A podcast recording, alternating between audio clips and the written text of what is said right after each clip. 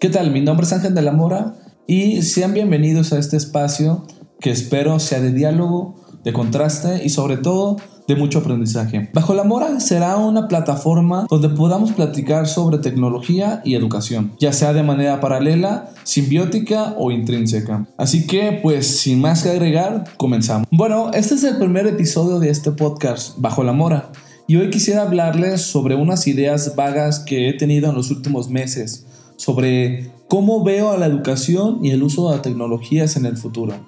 Futuro que espero llegar a ver pero que mm, sí lo veo un poco lejano. Y es que tenemos que partir de la premisa de que la tecnología tiene avances increíbles en muy poco tiempo.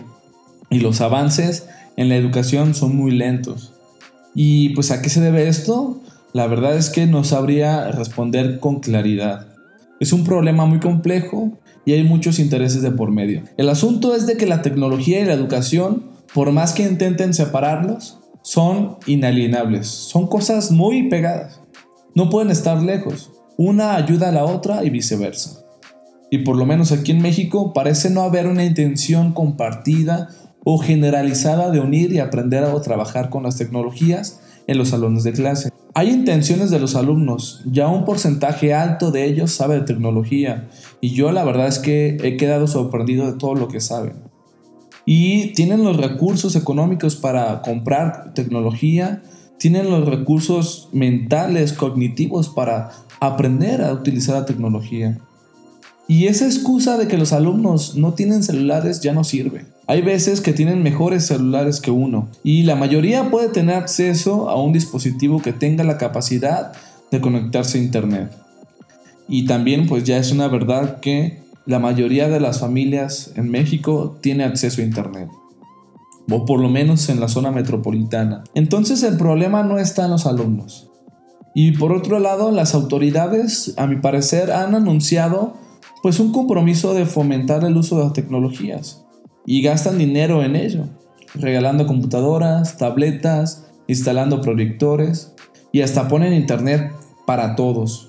Pero pues la verdad es que es muy chafa ese internet. Yo percibo que hay un compromiso por parte de las autoridades. Quizá no es el más eficiente, pero compromiso al fin y al cabo. Entonces, si los alumnos sí quieren y las autoridades sí quieren, ¿quién no quiere? ¿O quién se molesta por el uso de las tecnologías? Y la respuesta es muy sencilla. Un gran porcentaje de maestras y de maestros. Y no, yo no estoy exagerando. Hay una gran resistencia por parte del profesorado en utilizar y que los alumnos utilicen las tecnologías.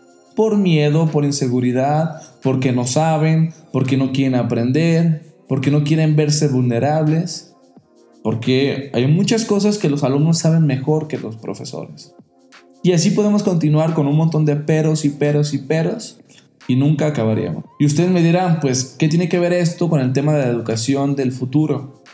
pues todo. Este futuro que yo imagino no será posible con las condiciones actuales. No será posible con los maestros de hoy.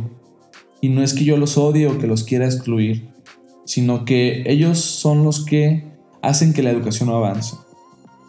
A mi parecer, es increíble que en el siglo XXI no haya internet en los salones de clase. Los salones donde están nuestros alumnos ahorita en pleno 2018 son salones del siglo XX. 100 años han pasado allá afuera en el mundo y dentro de los salones no ha pasado nada. Si la educación fuera un negocio, una empresa, y que estuviera regido por el libre mercado, ya hubiera muerto hace años. Porque no se ha adaptado a los tiempos. Será como Kodak, esta empresa que vendía rollos para cámaras fotográficas, que ahora ya no existe. Las escuelas aún existen, pero están fracasando y mucho y las consecuencias son fatales para las personas.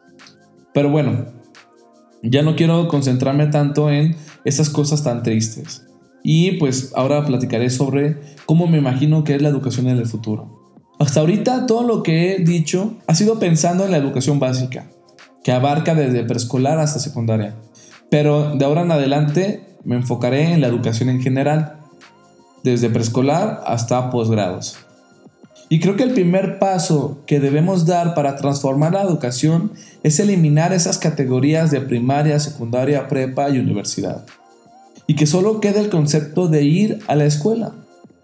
Esas categorías de primaria y secundaria y las demás cosas están principalmente establecidas por la edad.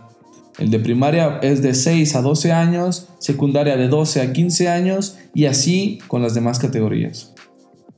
Entonces, bajo esta lógica, la educación tiene un inicio y un final. Y si terminas todo, muy bien por ti. Y si tienes más edad, ya te pasaste, eres un fracasado, ya no puedes participar. Cosas que en verdad son muy absurdas. Eliminando la noción del tiempo en la educación sería un proceso de vida, donde nos estemos educando, nos estemos formando durante toda la vida.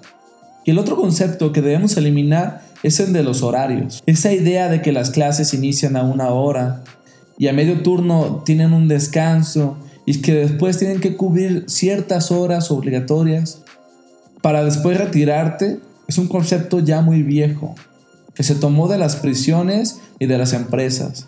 Que por cierto, ya muchas empresas hoy en día ya están abandonando este tipo de lógica.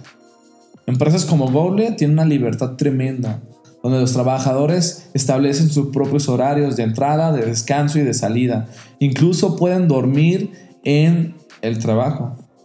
Y me parece que los resultados son muy eficaces. Entonces imaginemos esto. Te pido que imagines esto por un momento. Desde niños se inscriben a la escuela, cuya inscripción es de toda la vida, y las escuelas no tienen horarios fijos. Un poco como funcionan las universidades, donde los alumnos hacen sus propios horarios con el apoyo de sus papás, considerando sus tiempos y las responsabilidades que tienen los mayores de edad. Entran y salen, se reúnen en los pasillos, estudian, se divierten, se organizan y después se van o ingresan a otras clases sería convertir a las primarias de hoy y a las secundarias de hoy como pequeñas universidades, como estructuras muy abiertas y que los alumnos construyan sus propios horarios y, lo mejor de todo, sus propios currículos. Hoy en día se está implementando algo que llamaron los club en este nuevo modelo educativo, que supuestamente los alumnos eligieron entre una supuesta variedad y comparten clases con otros niveles, Puede haber salones con alumnos de primero, segundo y tercero. Y la idea en general es muy buena. Pero en la práctica ha generado algunos problemas en cuanto al diseño de los clubes. Creo que esta dinámica debería de propagarse a toda la escuela y en todo el tiempo.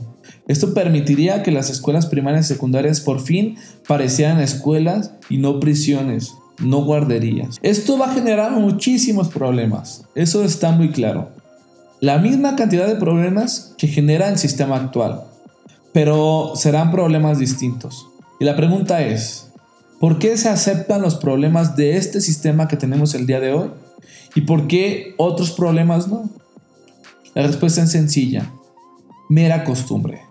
Cuando nos acostumbramos a un sistema más abierto, olvidaremos el anterior y las cosas serán mucho más sencillas.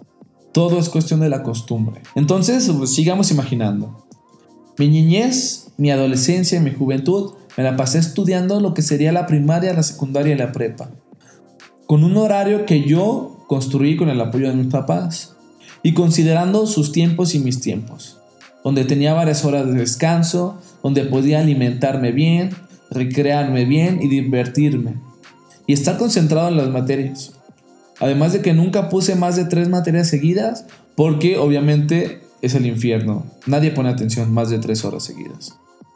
Después llegas a la universidad, que en el futuro será ir a la escuela simplemente. Podrás construir tu propio currículum, todavía más abierto que el sistema actual. Podrás elegir todas las materias que quieras de todos los centros universitarios, de todas las licenciaturas. De tal forma que si estás estudiando para ser médico y te interesa estudiar algunas materias de diseño gráfico, lo podrás hacer. Y si terminaste una carrera y después quieres estudiar otra, lo podrás hacer porque ya estás inscrito de por vida. Me lo imagino como los festivales de música que se hacen hoy en día, donde tienes todo un día para ver todas las cosas que quieras y cada vez hay más y más y más cosas que consumir y que ver. Yo creo que es imposible que una sola persona pueda consumir de todas las cosas de un festival, pero tiene la posibilidad de consumir lo que sea y cuantas veces quiera. Incluso hay personas que organizan sus horarios para no perderse a sus bandas favoritas. Este tipo de cosas son las que necesitamos en educación. Entonces, si en los festivales tú ves un caos, ves a todos de un lado para otro, pero todos saben a dónde quieren ir y qué quieren consumir, es un caos que tiene orden. La tecnología está avanzando y los trabajos también lo hacen. Pero la educación no. La educación no está preparando a las personas para que puedan vivir en un mundo tan dinámico. Ahora los profesionistas deben que tener más habilidades que las propias de su licenciatura. Los futuros trabajos de nuestros alumnos aún no existen. Estamos en cierta forma educando a ciegas, sin saber qué van a necesitar de nosotros. Por lo tanto, lo que debemos enseñar en las escuelas es aprender a vivir en el caos, en la incertidumbre y a resolver problemas para buscar estabilidad. Para eso no se necesita crear una materia, se necesita modificar las estructuras de la escuela para que sea dinámica. De esta forma el salto de la escuela a la vida laboral no sea complicado. Y ya siendo trabajador puedas regresar a seguirte formando sin problema. Para eso también tendríamos que modificar la vida laboral, eliminar los horarios establecidos y sobre todo eliminar las horas nalga. Terminaste tu chamba, adiós, que te vaya bien, a seguir formándote. Todo esto que digo no es una idea imposible ni tan utópica. En muchos países están viendo estas modificaciones que serán el camino para transformar la educación. En México yo lo veo muy pocas intenciones. Al contrario, creo que con muchas fuerzas están regresando a prácticas ya muy viejas, que por cierto ya no sirven de nada. Ya escuchaste lo que pienso y quiero que me compartas qué es lo que piensas tú. ¿Hacia dónde debe de ir la educación? ¿Es posible pensar en una estructura escolar tan abierta como te la platico? ¿Es posible que podamos renunciar por fin a un sistema tan cerrado? Me gustaría leer tus comentarios, ver qué piensas, ver si compartes algunas ideas o si de plano te parecen muy tontas o muy ingenuas. Me gustaría escucharte y en tus comentarios por favor ponme tus ideas sobre qué necesitamos de educación en el futuro. Sin más que agregar, me despido de ti, que tengas una buena tarde, una buena noche o un buen día, dependiendo a la hora que me estés escuchando. Y nos vemos hasta el siguiente episodio de este podcast llamado Bajo la Mora, donde hablaremos de educación y tecnologías. Hasta luego.